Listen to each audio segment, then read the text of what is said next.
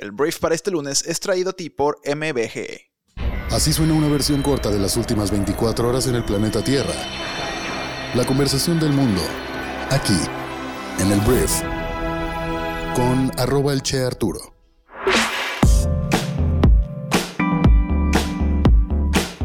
Hola, muy buenos días, bienvenidas y bienvenidos a esto que es el brief para este lunes 24 de enero. Yo soy Arturo, estás aquí para escuchar noticias, estás aquí para informarte con las noticias más importantes del día, pero antes de comenzar quiero agradecerle a MBGE Intersistemas por ser nuestro patrocinador del día de hoy. MBGE es una empresa consultora que es mexicana, tiene más de 22 años en la industria y ellos están especializados en proveer soluciones tecnológicas que ayudan a sus clientes a cumplir sus objetivos estratégicos de negocio. Ellos pueden optimizar las capacidades de su infraestructura existente, le dan movilidad a sus empleados y promoviendo la colaboración y el conocimiento colectivo. Entonces ellos orquestan tecnologías, procesos y personas para que tú puedas impulsar la transformación digital dentro de tu negocio. Entra a mbge.com.mx para que conozcas todas sus soluciones y cómo pueden ayudarte a llevar tu empresa al siguiente nivel. Comenzamos. Empecemos. Vamos a empezar hablando de México. Tengo varios temas que platicar y voy a empezar hablando del presidente Andrés Manuel López Obrador, porque no sé si tú ya sabes esto, pero este fin de semana López Obrador se sometió a un cateterismo cardíaco. El sábado, López Obrador eh, volvió a las actividades después de someterse el viernes a este cateterismo. El presidente fue dado de alta después de una noche ingresado en el Hospital Militar de la capital, donde se realizó la intervención médica. Él dijo que tenía muchas ganas de regresar a las giras y los médicos ya le autorizaron que puede hacer su vida normal y que puede dedicarse a fondo, fue lo que comentó en un video publicado en redes sociales. También explicó que se trató de una intervención rutinaria debido a sus antecedentes coronarios.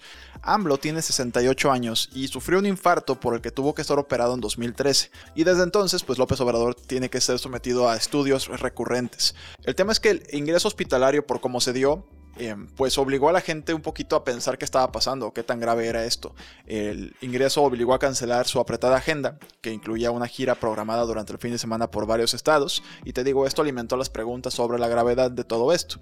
AMLO explicó que en principio las pruebas coronarias estaban programadas para la semana pasada, pero tuvieron que retrasarse debido a que enfermó de COVID-19 el pasado 10 de enero, provocando un cambio repentino en la agenda oficial.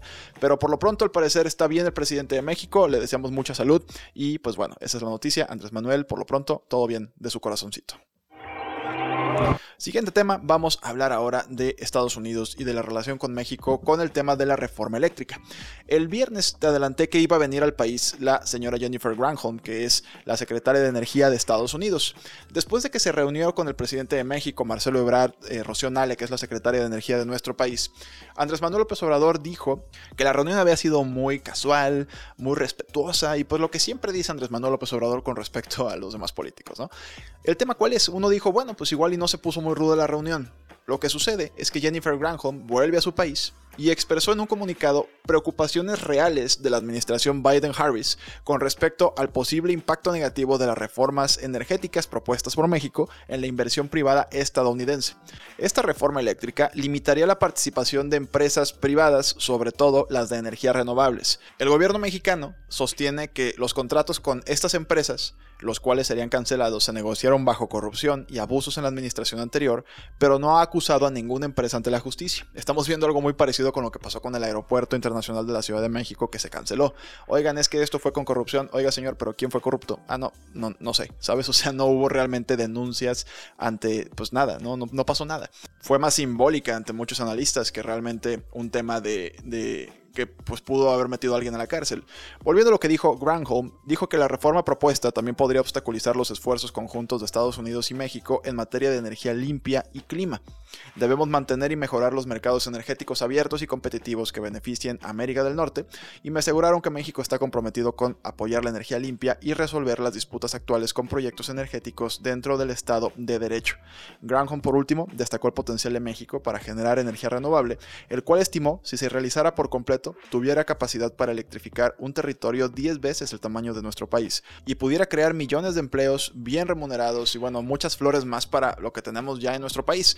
Entonces, esto por supuesto le va a meter mucha presión al gobierno federal. Por lo que dije la semana pasada, no es lo mismo que tus diputados, senadores de oposición te estén criticando, que los empresarios estén criticando, a que el tío Sam, los estadounidenses, de los cuales dependes en muchas cosas y te podrían apretar por muchos lados, pues ya te digan que esa reforma no va como tú quisieras que fuera. Entonces veremos qué pasa, a ver si Morena se atreve, a ver si Andrés Manuel continúa con todo esto, ya vamos a ver, vamos a ver qué va a pasar.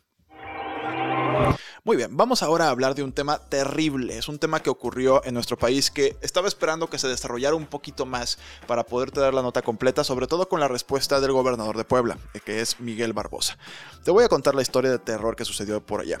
Hace poco más de 12 días, me parece son 14 días, se encontró un bebé, un bebé que había sido encontrado en un contenedor de basura muerto dentro de un penal en el estado de Puebla.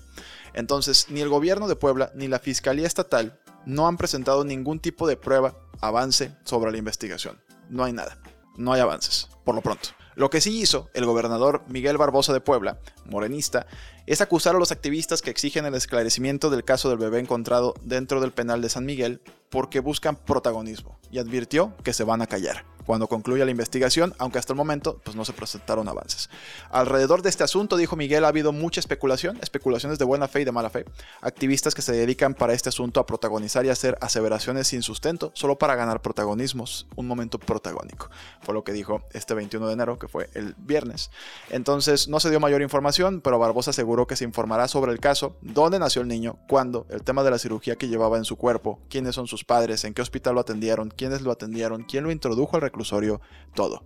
Las razones que tuvieron para hacerlo, todo se va a esclarecer, es lo que promete Miguel Barbosa y vamos a ver si cumple. Pero de entrada entra en un modo muy Andrés Manuel López Obrador, ¿no? En lugar de sumarse a la inconformidad social, lo que hace es ponerse como antagónico y convierte a todas las personas en contra de su gobierno en enemigos, ¿no? En lugar de ser más empáticos. Pero bueno, eso es lo que sucedió en Puebla este fin de semana. Hablemos ahora de conflictos internacionales, de temas en general internacionales, y voy a empezar hablando del tema Rusia, Ucrania, Estados Unidos. Este tema ha generado mucho, mucho ruido. ¿Por qué? Porque potencialmente podría convertirse en un conflicto armado de talla internacional y de tallas importantes. Em, lo que sucede para dar contexto, Ucrania es un país pequeño en comparación con muchos otros, entre ellos Rusia. Es vecino de Rusia y Rusia pues está haciendo al parecer muchas cosas para invadir a Ucrania. Entonces, Estados Unidos ha sido el defensor, junto con la OTAN, esta alianza militar em, de Occidente, del país de Ucrania. Y pues Rusia está amenazando que si no se cumplen ciertas condiciones, como que no se anexe a, a Ucrania a la OTAN y otras muchas, pues habrá un conflicto. Todavía no estamos como en un punto de pie de guerra, pero se está calentando pues todo el mundo, ¿no? Entonces, de entrada, el sábado entraron 200 millones de dólares aprobados por los legisladores estadounidenses a Ucrania. Los diplomáticos están pues buscando que esto ayude con ayuda militar a Ucrania. Están preparando 200 millones para que Ucrania tenga dinero y recursos por si esto estalla. Esto obviamente provoca que, pues, Rusia se enoje mucho porque pues consideran que es algo en contra de ellos directamente. Al mismo tiempo, porque no voy a entrar en detalles, voy a darte nada más el panorama general, el Departamento de Estado de Estados Unidos emitió una orden también este fin de semana, ordenando a las familias del personal de la Embajada de Estados Unidos en Ucrania a evacuar el país tan pronto como el día de hoy. También se espera que recomienden a todos los estadounidenses a salir de Ucrania para que no se pongan en riesgo si esto escala inesperadamente, ¿no? Eso es por otro lado. Y por último, Reino Unido, que es parte del equipo de Ucrania y del equipo de Estados Unidos, afirmó este fin de semana que sus últimas evaluaciones de inteligencia sugieren que Rusia planea derrocar al gobierno electo de Ucrania e instalar un régimen títere prorruso. El Ministerio de Relaciones Exteriores de Gran Bretaña identificó al exmiembro del Parlamento ucraniano Cheviniev Muravev como la principal elección del presidente ruso Vladimir Putin para liderar el nuevo gobierno. La secretaria de Relaciones Exteriores del Reino Unido, Liz Truss, amenazó con costos severos si Rusia intenta invadir a Ucrania e instalar un régimen amistoso, mientras que el viceprimer ministro eh, Dominic Raab dijo que Rusia enfrentaría consecuencias muy graves de todo esto, ¿no? Rusia negó las acusaciones y las calificó como de desinformación. Pero esas son las eh, actualizaciones, no estamos todavía en pleitos, hay negociaciones en teoría entre los gringos y los rusos para que esto baje su intensidad, pero pues ya al parecer hay una maquinaria rusa poderosísima de inteligencia, de infiltramiento militar también, por si algo se tiene que dar, por una u otra manera, invadir Ucrania.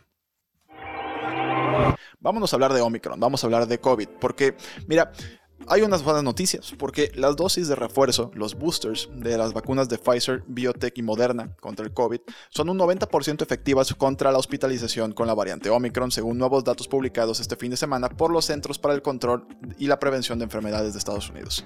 También se descubrió que las vacunas de refuerzo redujeron la probabilidad de una visita a un departamento de emergencias o a una clínica de atención de urgencia, y se demostraron ser más efectivas contra la infección y la muerte en estadounidenses de 50 años o más, fue lo que revelaron estos datos. Vamos a hablar de la primera ministra de Nueva Zelanda, la señorona Jacinda Ardern, que ha sido una política que se ha ganado rápidamente el amor de todo el planeta por varias, por varias cosas. Obviamente todo el mundo tiene haters, pero Jacinda se ha ganado el amor por su manejo del COVID, por visibilizar muchísimas injusticias que sufre la mujer en ambientes de trabajo, en carreras políticas. Ella tuvo su bebé mientras ya era primera ministra y eso le dio mucha visibilidad a muchas cosas que ella ha estado empujando en temas de equidad de género. Entonces, este fin de semana se le aplaudió mucho a Jacinda Arden que anunció que canceló su boda. Todo esto debido a que hay un confinamiento en el país. Hay un nuevo cierre, hay un nuevo confinamiento que incluye un mandato de uso de cubrebocas en interiores, restricciones a las reuniones y requisitos de distanciamiento social. Y lo que declaró la verdad me inspiró bastante. Me atrevo a decir que no soy diferente a miles de otros neozelandeses que han sufrido impactos mucho más devastadores por la pandemia, el más devastador de los cuales es la incapacidad de estar con un ser querido, a veces cuando están gravemente enfermos. Entonces, ella está comprometida con el presentador de televisión Clark Gayford desde el año 2019 y como ya te lo dije, en 2018 dio a luz a una hija. Entonces, me pareció un ejemplo fenomenal. En todos lados ves a los políticos que son los que más hacen sus bodas en medio de la pandemia, gobernadores, candidatos, eh, gente que se va a otro país como Guatemala a hacer un bodón. O sea, entonces, una vez más me pareció un gran ejemplo y espero que tengamos más políticos así en nuestro país lo antes posible. Por último voy a hablar de NFL porque Aaron Rodgers, el quarterback, el mariscal de campo de los Green Bay Packers, podría retirarse después de que perdieron este fin de semana contra los 49ers. Si no estás familiarizado con la NFL, estamos en la sección de los playoffs, que es las eliminatorias finales, ¿no? Para llegar a la final, que es el Super Bowl, que bueno, ya es en el mes de febrero. ¿Qué es lo que sucede? Los San Francisco 49ers derrotaron a los Green Bay Packers este fin de semana, el sábado, 13 por 10, y hubo más partidos, pero me quiero enfocar en este porque la estrella de la noticia es Aaron Rodgers, no tanto los playoffs. Entonces, esto fue una sorpresa, la verdad es que pues los Packers eran, eran favoritos, eh, los Packers ya son eliminados y pues esto marcó potencialmente un final pues muy triste, francamente, para la carrera del mariscal de campo de los Green Bay Packers, Aaron Rodgers. Entonces, em, lo que se dijo mucho es que los Packers ofrecieron una de las peores actuaciones de equipos especiales en la historia de la postemporada, lo que permitió a los Niners pues bloquear con éxito un gol de campo y un despeje, el último de los cuales devolvieron para un touchdown. Y lo que dijo Rodgers, como en un tema de despedida, en un tono de despedida, porque aparte jugaron en casa, es que estaba muy orgulloso de lo que ha podido lograr en ese equipo, profundamente agradecido por tantos años aquí y todos los increíbles compañeros y entrenadores que he tenido. Dijo mucha gratitud por esta ciudad y esta organización y pues toda la carrera que tuvo ahí. Entonces vamos a ver qué decide Aaron Rodgers. Ya tiene una edad en la cual se podría retirar como una leyenda. Hay quien lo posiciona tal vez un par de temporadas en otro lado. Hay quien lo pone de hecho en los Pittsburgh Steelers, pero eso es un rumor nada más. No quiero... Tranquilos, todo bien. Muy bien, antes de irme voy a hacer mis dos recomendaciones del día en Briefy, que es nuestra herramienta educativa. Es una plataforma educativa que te ayuda a desarrollar tus habilidades de negocios y tu inteligencia emocional en unos cuantos minutos, eh, muy rápidamente. Entonces, el día de hoy traigo para ti dos recomendaciones. En primer lugar, te recomiendo que leas el libro que resumimos, que es de Ryan Holiday, que es un autor que me encanta. Se llama The Obstacle is the Way. Y este es un libro que te habla cómo nos rendimos muy fácilmente y que cómo con un simple cambio de actitud lo que parecen obstáculos insuperables se convierten en oportunidades únicas en la vida. Muy bueno, te enseña cómo transformar incluso los mayores obstáculos en ventajas este libro. Lo puedes leer o escuchar en un podcast que tenemos en Briefy. Y te voy a también recomendar este, una lectura, un artículo que se llama Cuatro consejos para dominar un mercado lleno de competidores. Este es un artículo que te da esos cuatro tips, porque si tú deseas tomar un pedazo de pastel de mercado de otra persona, necesitas algo más que una buena idea y determinación. Los retadores más pequeños sí necesitan usar una combinación de estrategia, innovación y tenacidad para pues, sentarse en la mesa de los grandes, y este artículo te da cuatro pasos para que puedas lograrlo. Para tener acceso a Briefy, solamente descarga nuestra aplicación móvil, crea tu usuario y recibirás un correo electrónico con los pasos para activar tu cuenta durante 30 días totalmente gratis. Espero que te sirva mucho. Y por último, no me queda más que agradecerte que hayas estado aquí. El brief de hoy fue un poco más largo, pero espero que lo hayas disfrutado y estés informado o informada para brillar en este inicio de semana. Que tengas un buen día y nos escuchamos mañana en la siguiente edición de esto que es el brief. Yo soy Arturo. Adiós.